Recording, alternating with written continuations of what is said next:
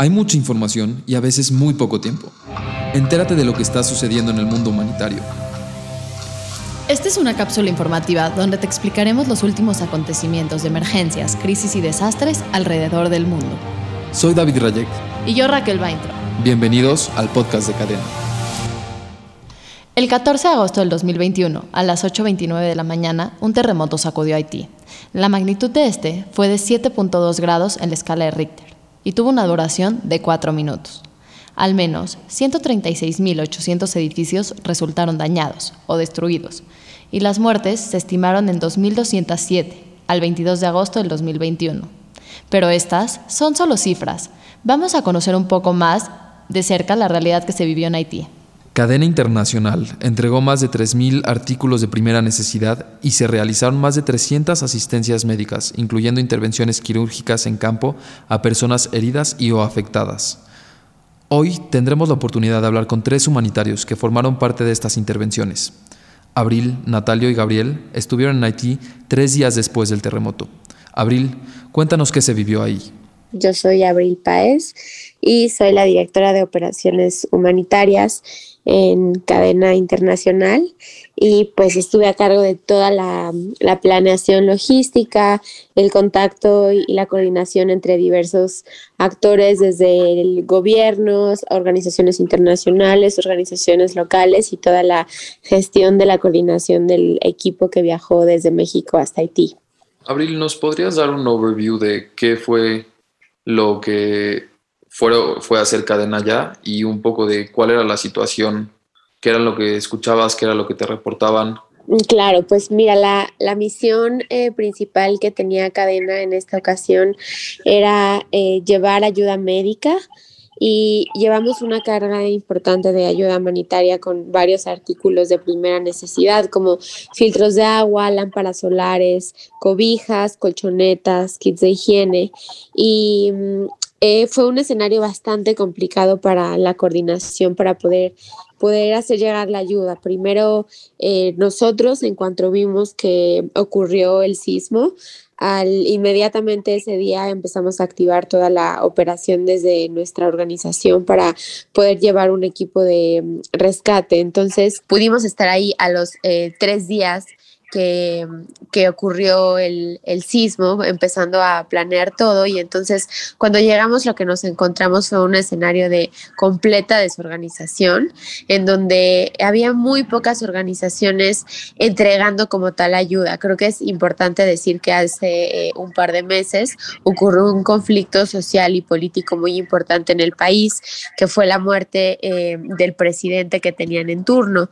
Entonces esto creó un escenario político político muy complicado de inseguridad, de incertidumbre, en donde eh, se sentía un clima de conflicto social, donde ya había manifestaciones, había guerrillas, entonces esto lo que hizo a nivel internacional fue que eh, muchos países se resistieran a poder desplegar eh, ayuda humanitaria, pero sobre todo equipos en terreno que pudieran repartirla. Entonces encontramos un escenario en el que muchos países, bueno, algunos de ellos que estaban entregando ayuda en esos momentos, lo único que hacían era mandar las cargas de ayuda humanitaria, dejarlas en, en el aeropuerto, que es donde estaba el punto del puesto de mando para desplegar toda la ayuda y después se retiraban. Entonces nos encontramos un escenario en el que la poca ayuda que fue llegando al inicio no tenían manos ni vehículos para repartirla.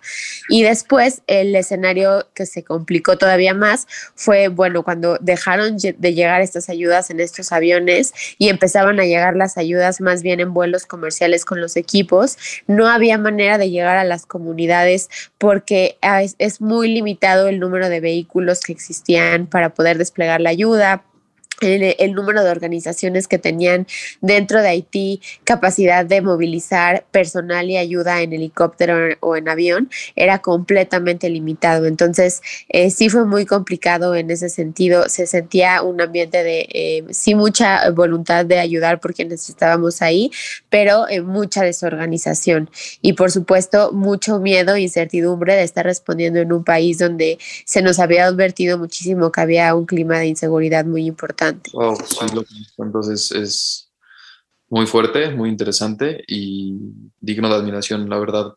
Este, me gustaría, si puedes, que nos compartas alguna reflexión o algún aprendizaje que tuviste de esta experiencia en particular. Sí, em, uy, diría muchísimas cosas, pero pues para ser breve, que como ver, ¿no? De nuevo ante mis ojos que los desastres de verdad afectan a las personas más vulnerables y eso es algo que tenemos que visibilizar muchísimo cada vez más, el creer que un sismo, un huracán o cualquier desastre afecta a todos y todas por igual es una gran mentira y de verdad he estado en muchos desastres en México y en otras partes del mundo, pero el ver un país como Haití, que es un país que con condiciones de pobreza estructural, eh, con carencias sociales en cuestión de salud, de alimentación previo, cuando ocurre un desastre en un país así, o en comunidades así, la capacidad que se tiene de recuperación es prácticamente nula. Entonces, para mí fue eh, muy frustrante ver eh, con mis propios ojos como a pesar de que he estado en muchos desastres hasta de magnitudes mucho más fuertes, era un, escenario de recuperación que no tenía y hasta la fecha no sigue teniendo ni pies ni cabeza y de verdad uno creería que se necesita un milagro para que las personas puedan salir de eso, ¿no? Y fue, eso es una frustración terrible, pero pues al mismo tiempo me, para mí fue una, un aprendizaje personal de, de saber que no importa en dónde ocurra el desastre y así sea el rincón más eh, difícil de llegar o más inseguro del mundo, siempre vamos a ver gente que que estamos ahí, ¿no? Dedicándonos a esto y que de verdad sin esas pequeñitas acciones que hacemos eh, a nivel individual y como organizaciones por ayudar en, esto, en este tema de la ayuda humanitaria, eh, no, no podríamos crear esta cadena para levantar aunque sea una sola persona, porque de verdad son,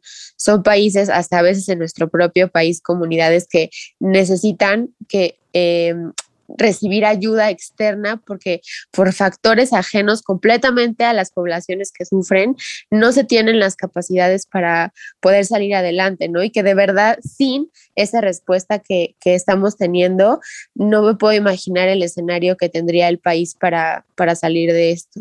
Me encanta abrir lo que nos dices porque así nos podemos dar cuenta cuál es nuestro papel en la acción humanitaria, ¿no? A veces cuando hablamos de desastres tan grandes de muchísima ayuda, no sabemos cómo va a ayudar lo que estamos haciendo, pero pues sí, así lo hace. Y pues bueno, Natalio, tú estuviste ahí. Cuéntanos un poco de tu experiencia. Bueno, yo soy Natalio Ambra, eh, soy estudiante, tengo 20 años y bueno, por parte de Cadena formo parte del equipo de búsqueda y rescate, el Go Team. Y además de eso, bueno, he estado ya una trayectoria de varios años en el tema humanitario y me encanta la ayuda humanitaria. Me encanta poder aportar dentro de Cadena esta parte de mi granito de arena al tema humanitario. La verdad con algo de lo que me quedo en nuestra experiencia, lo que pudimos vivir, que lo comentamos mucho allá y que se me hace no sé, como un término excelente para este tipo de escenarios, es que el nombre de, desastre no es en vano. La zona de desastre se le llama así porque realmente es un desastre. La logística está hecho un desastre, el gobierno está hecho un desastre, internamente lo que está pasando en las zonas afectadas está hecho un desastre. Entonces, como humanitarios y como gente que va a brindar la ayuda, tienes que aprender a adaptarte en este desastre y aprender a trabajar en un constante desastre. Creo que eso es una de las reflexiones más puntuales que me llevo y que pudimos trabajar allá. Muchas gracias, Natalio. Y pues, Gabriel, tú que fuiste cirujano y doctor, ¿nos podrías contar un poco de cómo fue tu vivencia ahí en Haití? hola a todos, yo soy Gabriel Fray, soy ortopedista. La verdad, mi primer contacto con Haití fue hace 11 años, cuando fue el primer terremoto. Yo tuve la oportunidad de ir como estudiante en ese entonces con la NAWAC. Hasta ese entonces yo tenía la idea de ser este cirujano y demás, pero nunca pues, no, tenía bien definido. Entonces esa misión de hace 11 años, me tocó ver mis primeras fracturas, mis primeras cirugías, mis primeros yesos, fueron lo que me motivó a ser ortopedista. Entonces, este, digo, hice mi especialidad, subespecialidad y demás. Y esta vez que me contactó Daniel para ser parte de la brigada, la verdad es que yo específicamente con Haití este, moralmente tenía como una deuda porque pues siempre vas a, a, este tipo de brigadas pensando que vas a cambiar muchas vidas y digo, la, la vez anterior me tocó en lo personal que me cambie a mí hace un rumbo, que es lo que hago hoy, lo que me apasiona. Entonces, la verdad es que eh, no lo dudé ni un segundo y más cuando es con cadena, que sé que es una buena fundación y bastante bien organizada. Entonces, este, la verdad es que es un reto este tipo de misiones porque llegas a lo desconocido. Es muy, muy triste y también retador llegar a un, un lugar tan pobre y que no tenemos la, eh, eh, la, comunicación tan fácil por la cuestión del idioma. Eh, Haití, digo, los que estuvimos ahí saben las condiciones de lo que, de lo que es el país, no solamente en el ámbito médico, sino en, el, sino en el ámbito social, cultural y demás. Entonces, eh, la escasez de material en todo tipo de sentido, en todo el sentido de la palabra, desde gasas, vendas y demás, que hay bastante escasez, hace bastante retador este tipo de, de experiencias. La verdad es que pudimos hacer varios procedimientos eh, quirúrgicos, no quirúrgicos, este, también incluso fuera de la rama ortopédica nos tocó hacer varias, este, eh, varios procedimientos, pero te, te, quedas siempre con la duda de que, o con el pendiente de que podíamos haber hecho más. Sin embargo, el hecho que vayas por un tiempo limitado, eh, la cantidad de pacientes que digo, aunque vayamos dos, tres, cuatro meses, eh, siento que seguiría faltando ayuda en un país tan, tan pobre como lo es Haití. Y pues eh, en la parte médica creo que fuimos de gran utilidad porque prácticamente no habían doctores en el hospital donde estábamos. Eh, entonces nos encargamos desde principio a fin, como les decía, de la parte ortopédica, desde la parte quirúrgica, desde la parte ginecológica incluso, o sea, cosas que, que están totalmente escasas en ese sentido. En concreto, ¿qué aprendizaje te llevas o qué reflexión nos puedes dejar de tu experiencia ahí? Pues creo que todos tenemos algo que ayudar, no necesariamente en la parte médica o en la parte eh, de rescatistas, o cualquier ayuda en este tipo de, de desastres eh, es sumamente útil. Eh, la verdad es algo que en mi parte es algo que siempre he tenido en mente al dedicarme a la medicina, tratar de por lo menos hacer una jornada al año en cualquier tipo de lugar, no no necesariamente tiene que ser en Haití, ya sea en México, que hay muchos lugares que requieren ayuda, pero sí es algo que te motiva a salirte de tu zona de confort y ayudar a los demás. Entonces, sí te, sí te deja con ganas de hacer más eh, a nivel personal, a nivel de, eh, de país, a, a nivel de, otro, de otros lugares. Entonces, sí te quedas con esa sensación de que tienes mucho más que dar y espero poder seguirlo haciendo en el futuro. Y tratar de contagiar a los demás, eh, a los doctores, a los este, estudiantes, a los que comercian, digo, nuevamente, ser parte de algún tipo de, de, brigadas de este tipo, creo que cualquiera puede ayudar eh, y contagiar sobre todo a, a mis colegas. Muchísimas gracias por compartir tu experiencia con nosotros y seguro que escuchándote mucha gente más se va a inspirar. En estos minutos hemos escuchado el panorama de qué está pasando en Haití. ¿Creen que todavía se necesita nuestra ayuda? Claro que se necesita seguir donando. Justamente algo muy, muy fuerte que va ligado a, a la pregunta que nos hacían antes de alguna anécdota o algo que queramos resaltar. Y mm, juntando lo que nos está contando Gabriel sobre la primera vez que fue, ¿no?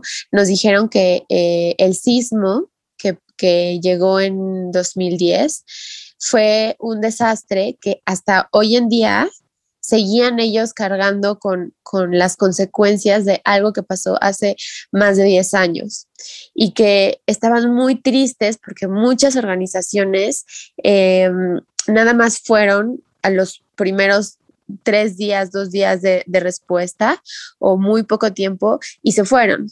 Y entonces, eh, pues de repente se, se, olvidó que había pasado ese sismo en Haití y el país se quedó muy mal, se quedó con muchas carencias.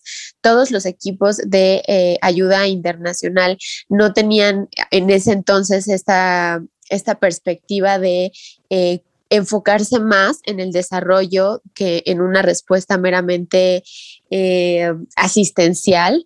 Entonces, fueron y alteraron completamente los precios del mercado de los insumos alimentarios, llevaron enfermedades de otras partes del mundo que antes no se tenían, muy pocas organizaciones estaban invirtiendo en la recuperación, entonces em, unos piensan que de hecho se hizo más daño de, la respuesta positiva que se tuvo en ese entonces, ¿no? Y ahora entonces era, era muy frustrante ver cómo la gente en Haití veía las organizaciones y del propio gobierno, de otras organizaciones locales, la gente de a pie que te decía, por favor, no se vayan, esta vez no se vayan a ir porque ya nos pasó y de verdad hay gente que hasta la fecha sigue sin tener casa, que perdió su casa en el 2010. Entonces, otra vez nos está pasando esto y, wow, qué frustrante de, de, ver otra vez personas que nada más piensen que ayudar es llegar un, un par de horas a, a, entregar cajas y luego irse, ¿no? Entonces, eh, claro que pues hay que entender cada, capacidad que tienen las organizaciones. Existen organizaciones que se dedican al tema de, del agua o de la reconstrucción o de habilitar caminos. Entonces, eh, yo personalmente, eh, yo creo que el mundo de la ayuda humanitaria ha mejorado mucho y hay muchísima más coordinación entre las organizaciones, hay mucha más conciencia de que lo que estás haciendo no tiene que ser solamente algo asistencial, sino que tienes que fortalecer las capacidades locales para que no se vuelva aún un desastre más grande cuando tú te vayas. Entonces, pues un poco desde ahí entender que el lugar de cadena es justamente en todo este escenario grande de, de, un montón de organizaciones que quieren ayudar, pero sabiendo que muchas se van a ir, es que nosotros llegamos en el momento uno, que es donde muchas no van porque no existen las condiciones de seguridad o los caminos abiertos para ir, y a eso fuimos, a abrir caminos, a entender el escenario, a entender necesidades, y la intención, si es que logramos hacerlo después y tener estos donativos para lograrlo, es ya que la mayoría de las organizaciones no estén y ya se hayan olvidado de la causa, entender cuál sigue siendo ese ese gap, ese hueco en la respuesta para poder regresar y complementar eso que está faltando, ¿no? Y que las organizaciones y las personas locales no sientan que de nuevo los y las estamos olvidando. Muchas gracias, Abril, Natalio. Gabriel, la verdad es que es muy interesante escucharlos y no solo interesante, sino es nos abre los ojos, nos lleva a pensar y repensar que no porque ya no se hable del tema sigue siendo relevante y no porque ya no esté en las noticias se deja de necesitar la ayuda. Entonces a nosotros y a los escuchas y a la gente que, que nos escucha semana con semana nos queda pensar y tomar estas palabras que te dijeron a ti, Abril, de no nos olviden y llevarlas a una realidad. Gracias. Ahora que estás más informado, ¿qué sigue? Solo tú lo puedes definir. Esto fue una cápsula más de Ecos Humanitarios. Si quieres encontrar más información, visita ecoshumanitarios.com y síguenos en Instagram como Ecos Humanitarios. Soy David Rayek. Y yo Raquel Bainter.